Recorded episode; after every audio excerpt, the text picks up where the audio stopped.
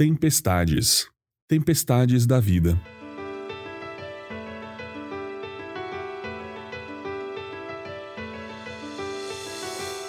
Eu vivi boa parte da minha vida cercado por molas. Sabe, aquilo que pula?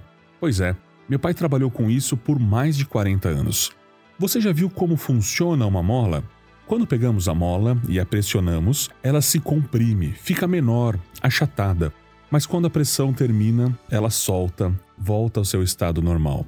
O mesmo acontece com o elástico. Quando esticamos, ele cede, se alarga, mas quando soltamos, ele volta a ser como era originalmente.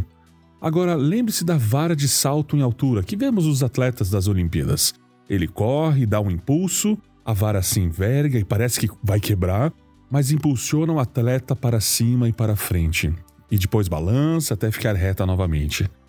Na linguagem da física, chamamos a capacidade de suportar pressões e voltar ao seu estado original de resiliência. Também podemos ser resilientes.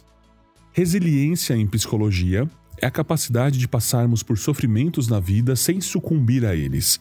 E mais, não podemos somente voltar à nossa normalidade após um evento estressor, mas também crescer, amadurecer e nos transformar em pessoas mais fortes, mais capazes, mais empáticas, melhores, mesmo tendo passado por um momento ruim.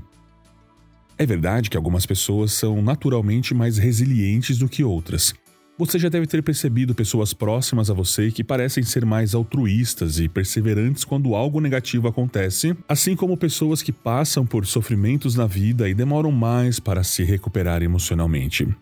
Pode ser que você não se ache tão resiliente assim, ou pode ser que você tenha uma coleção de momentos difíceis pelos quais tenha passado e que se sinta mais forte hoje após ter enfrentado essas tempestades.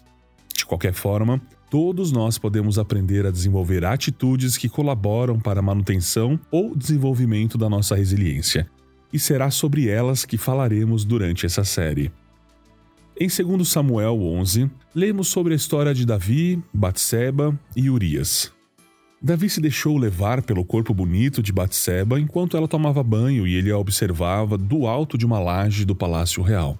Ele mandou chamar Batseba e se relacionou sexualmente com ela, mesmo sabendo que ela era casada com Urias. Algum tempo depois, Davi mandou que colocassem Urias à frente da batalha para ser morto, porque ele descobriu que Batseba havia engravidado dele. E ele montou todo um plano para tentar que Urias deitasse com a sua esposa, mas esse plano fracassou e a única maneira de se livrar disso foi colocando Urias à frente da batalha para ser morto pelo exército oponente. Que fracasso espiritual, que fracasso moral o rei Davi teve.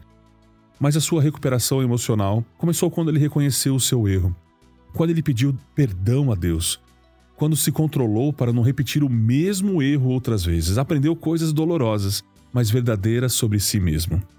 Talvez não fosse tão corajoso assim ao ser covarde e não enfrentar as consequências de engravidar a mulher do outro homem, sem precisar matá-lo. E quando passou por sentimentos naturais de serem sentidos ao entrar em contato com o seu próprio erro. Sabe? Medo, culpa, tristeza, raiva, arrependimento, decepção. Difícil quando enfrentamos tempestades na vida, mas também podemos conhecer um Davi arrependido, mais empático, mais paciente com mais domínio próprio, mais compassivo, mais autoconsciente de suas próprias limitações e mais confiante na dependência de Deus. Não é fácil enfrentar tempestades.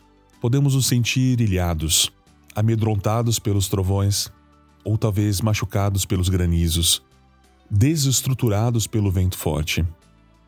A maneira como enxergamos essa experiência e as atitudes que tornaremos diante dela determinarão de que forma sairemos dela acabados, derrotados, rebeldes, ou mais conscientes dos nossos limites, da nossa necessidade de Deus e mais preparados emocionalmente para as batalhas seguintes da vida?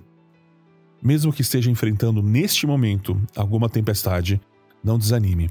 Temos um Deus que nos estende a mão e que nos faz andar pelas águas. Confie.